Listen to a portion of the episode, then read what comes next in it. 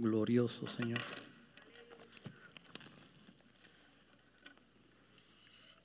Dios les bendiga, saludos hermanos.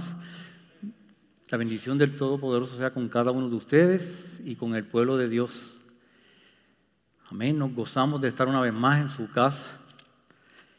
Hemos venido para adorarle y alabarle. Seguimos en la serie Él es. Y el sermón, el sermón lleva por título Él es digno de adoración. Lo podemos encontrar en, vamos a, leer en la Biblia, en Lucas 2, del 13 al 21.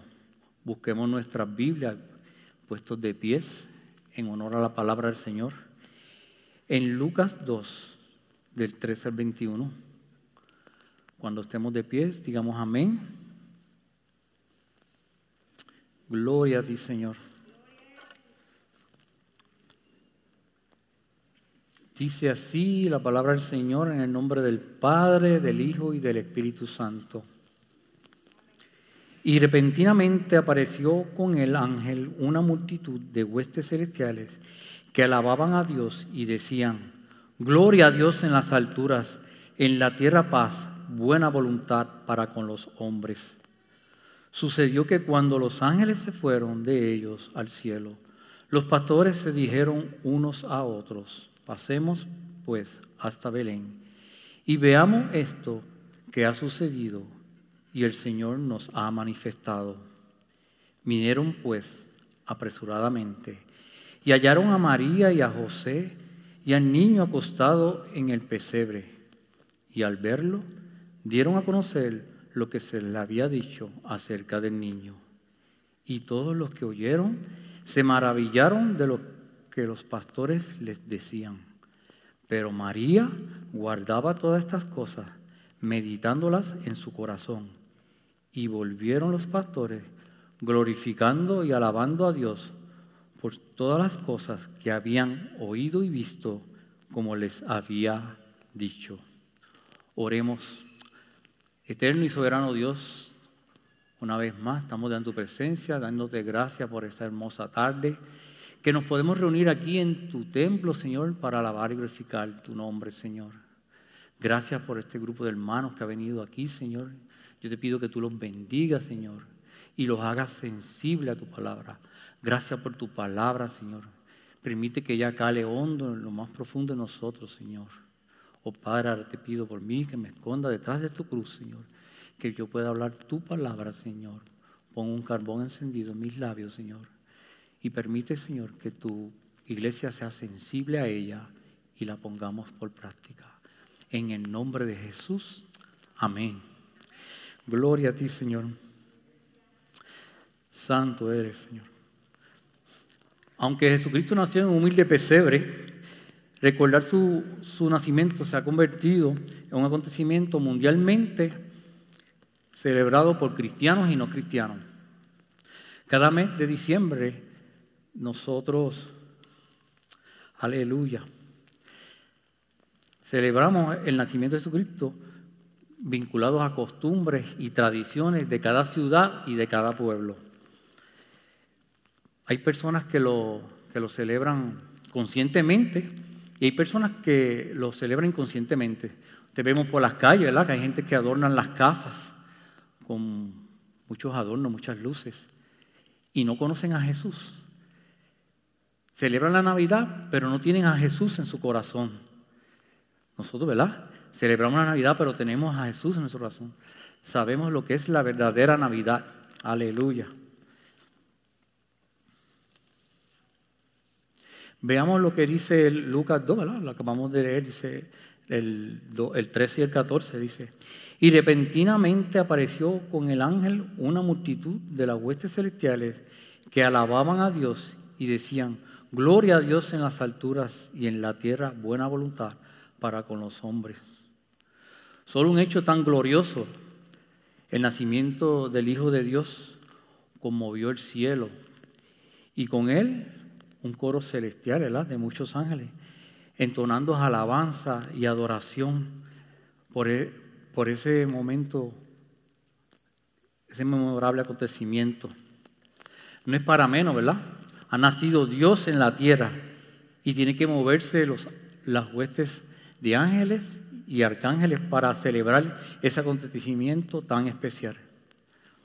Era una noche rutinaria para los, para los pastores y venían a cuidar las ovejas, lo que hacían todas las noches, cuidar las ovejas. Y de momento aparece esos ángeles, esas huestes, y de una noche ordinaria Dios se la convirtió en una noche extraordinaria y hermosa. Dice, los ángeles anunciaron el nacimiento de Cristo no a los políticos, ni a los sacerdotes, ni a los fariseos, ni a los escribas. ¿A quiénes fueron anunciados? A los pastores. ¿Por qué? ¿Por qué fue anunciado a los pastores? Dice, el pastoreo era una de las actividades y trabajos más bajos en aquel tiempo. Y el, Sanedrín había determinado que pastorear ovejas no era digno de confianza y su testimonio no, no era aceptable dentro de un, tribunal o, ser testigo. ¿Y por qué entonces los mensajeros de Dios llegaron a los pastores? Parece ser, ¿verdad?, que Dios, que sabe todo y conoce los corazones de cada uno, encontró en aquellos hombres, pobres y humildes, un corazón dispuesto a creer. ¿Está usted dispuesto a creer lo que Dios le ha dicho? ¿Está dispuesto usted a creer en las promesas que Dios le ha, le ha dado? Santo eres mi Jesús. Podemos apreciar que Dios desde el principio extiende su mano de misericordia para aquellos que son rechazados por la sociedad.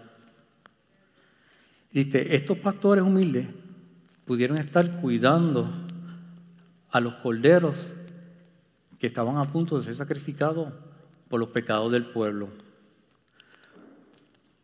Dice, cuando, cuando los corderos alcanzaban un tamaño apropiado, estos eran llevados en expiación por los pecados del pueblo de Israel. Estos pastores, a punto de vislumbrar al Cordero de Dios, quien expiará los pecados del mundo, tenemos frente a nosotros un doble simbolismo los pastores conocerán, cuando vean a Jesús, al único pastor verdadero, quien paradójicamente es el único cordero verdadero. Amén. Este acontecimiento marcó la historia. Como ustedes saben, cuando usted lee un libro de historia dice hace o DC, antes de Cristo o después de Cristo. Así que este acontecimiento marcó la historia. Todavía hay mucha gente que no reconocen a Jesús.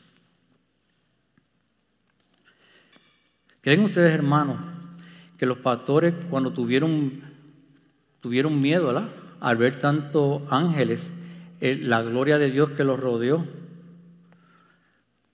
¿cómo estaríamos nosotros al ver eso? ¿Tendríamos miedo? que quién no alzaría, porque María y José, cuando vieron ángeles, tuvieron miedo también. Presenciar ángeles y la gloria de Dios que los rodeó. Dice, de repente aparece una multitud de ángeles, literalmente eran huestes celestiales, un ejército celestial anunciando la paz y no la guerra. Y dice, y la tierra paz, buena voluntad para con los hombres. Las versiones modernas dicen hombres de buena voluntad. En otras palabras, no es que Dios es feliz con el hombre e, y por eso nos ofrece salvación mediante Jesús, sino que Él ha querido regalarnos a Jesús. O sea que somos salvos por gracia. Esa paz viene después que conocemos a Jesús. Esa paz interior, ¿verdad? La da Jesús los pastores fueron instruidos a buscar una señal de la ciudad de David. ¿Fuera la ciudad de David? Belén. Era una señal. La señal era que iban a, ver un bebé, un bebé recién nacido, envuelto en pañales y acostado en un pesebre. lo normal era ver a un niño acostado, eh, envuelto en pañales, pero acostado en un pesebre no era normal. ¿Para qué se usaban los pesebres, hermanos? Para alimentar a los animales, para echar pasto, hierba. Encontrar a Jesús en un pesebre era un acto de humildad y de enseñanza para nosotros. Que Él vino para servir y no ser servido. Nos mostró su humildad. Siendo Él un Dios que se despojó de toda su gloria, vino a nacer en un establo, en un pesebre. Y era un sitio donde había odor, ¿verdad? Porque habían animales. Pero eso nos enseña la humildad de Jesús. Y dice, y la tierra paz, buena voluntad para con los hombres. Las versiones modernas nos dicen hombres de buena voluntad, como les dije. ¿Qué quiere decir, verdad? Que mientras uno conoce a Jesús, pues esa paz va a ser este, reflejada. La Biblia dice que debemos estar en paz con todos los hombres mientras esté de nuestra parte.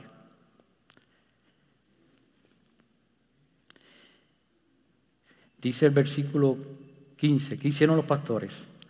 Dice, pasemos pues hasta Belén y veamos lo que ha sucedido y el Señor nos ha manifestado. Los pastores se marchan a Belén y en el versículo 16 dice, y así que fueron deprisa y encontraron a María y a, José y al niño que estaba acostado en el persebre. Ciertamente, ¿verdad? Encontraron la escena que se les había dicho. Encontraron lo que el ángel le había anunciado.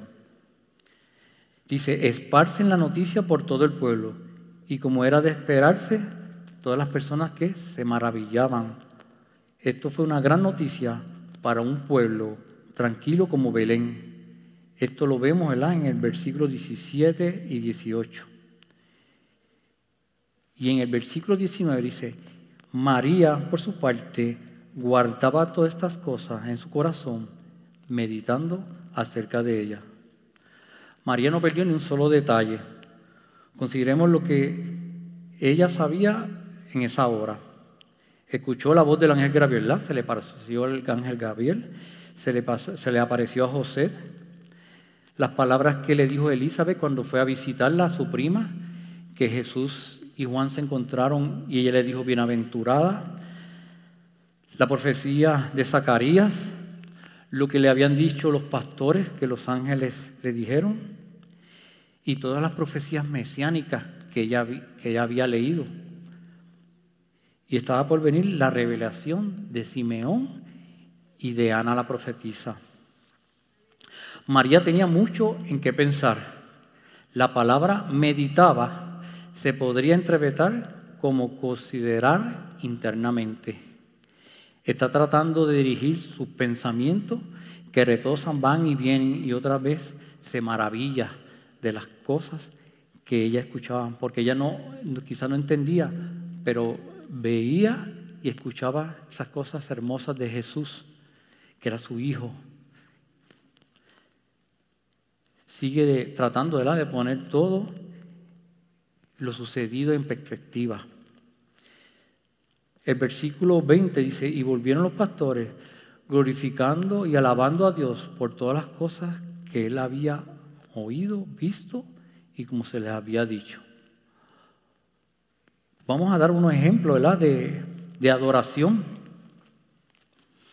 Tanto como los pastores adoraron a Dios, en la Biblia hay muchas historias.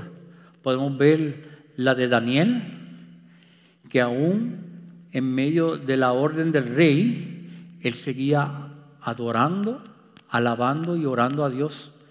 Y por eso tuvo consecuencias. ¿Qué le pasó a Daniel? Por no obedecer la orden del rey, fue metido a una fosa de leones. Que Dios lo libró de los leones. Le cerró la boca a los leones.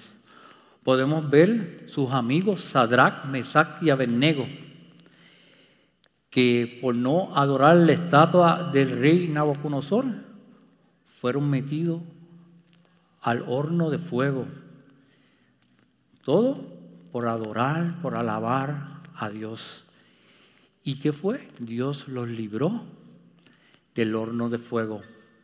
En vez de tres, en vez de Sadrach, Mesach y Abednego, habían cuatro. Estaba Jesús, como decía el rey, parece un ángel. Y, y era Jesús en medio de ellos protegiéndolo. Son formas, ejemplos de adoración, de su vida de adoración. No importa las circunstancias que nosotros estemos pasando en nuestras vidas, debemos de adorarle al Señor en cada momento. Dice, adorar es simplemente alabar a Dios por quien es y dar gracias por lo que ha hecho y por lo que ha hecho en nuestras vidas y por lo que ha hecho en nuestra familia. Por eso la adoración y la evangelización fluyen en la misma actitud del corazón. Cuando usted adora al Señor y también va a evangelizar, tiene que tener la misma actitud de adoración, con un corazón dispuesto, ¿verdad? Con actitud para Dios. Dice, cuando más entendamos lo que Dios en Jesús ha hecho por nosotros, más lo alabaremos y le agradeceremos. Debemos ser agradecidos, ¿verdad? En todo momento a Dios por Jesús, por lo que Jesús ha hecho en nuestras vidas. Vamos concluyendo. Dice, los pastores buscaron a Jesús. En ese sentido, los pastores son modelos a seguir. Déjenme preguntarles a ustedes, ¿ha buscado a Jesús personalmente? Últimamente, ¿ha leído su palabra? ¿Lo ha buscado? ¿Cuán desesperados están ustedes por encontrarlo conocerlo y estar con Él. Aleluya. Jesús dijo en Juan 17:3, pensando en lo que quiere que sepa cada uno, esta es la vida eterna, que te conozcan a ti, el único Dios verdadero, a Jesucristo, a quien has enviado. Esa es la oración de Jesús. Los pastores cumplieron la noticia de Jesús. ¿Cuántas veces en esta semana usted ha compartido Jesús en su trabajo, en su hogar con un familiar? Recuerda que nos reunimos con la familia en estos días especiales. ¿Cuántos han compartido Jesús en esta semana? Cuando Jesús llegó a su vida, ¿lo compartieron? ¿Dieron esa buena noticia a otros? Los pastores alabaron a Dios por Jesús. Te damos gracias, Señor, por lo hermoso que tú eres, dice. Los pastores adoraron y glorificaron a Dios por lo que había oído, visto y por lo que habían dicho. Por lo que vieron, ellos vieron al Mesías prometido. Y hay una promesa para nosotros. Ellos, los ángeles dijeron que iban a ver al Mesías y para nosotros hay una promesa que le veremos cara a cara. Dice Juan 14, recibimos las promesas de su retorno. ¿Cuántos creen en el retorno de Jesucristo? Ven, Señor Jesús, aleluya. Por tanto, debemos amar a Dios y creer en su palabra. Por tanto, por eso estamos reunidos aquí, ¿verdad? Para alabar y glorificar su nombre. Si realmente creemos en lo que Él nos ha dicho en su palabra, adoremos a Dios que vive para siempre y que un día vendrá y nosotros iremos al cielo a adorarlo eternamente y para siempre. Gloria a ti, Señor. Dios en esta semana, orando, me puso que debemos tener un momento de adoración al Señor, no, no pidiéndole nada, sino dándole gracias por su amor,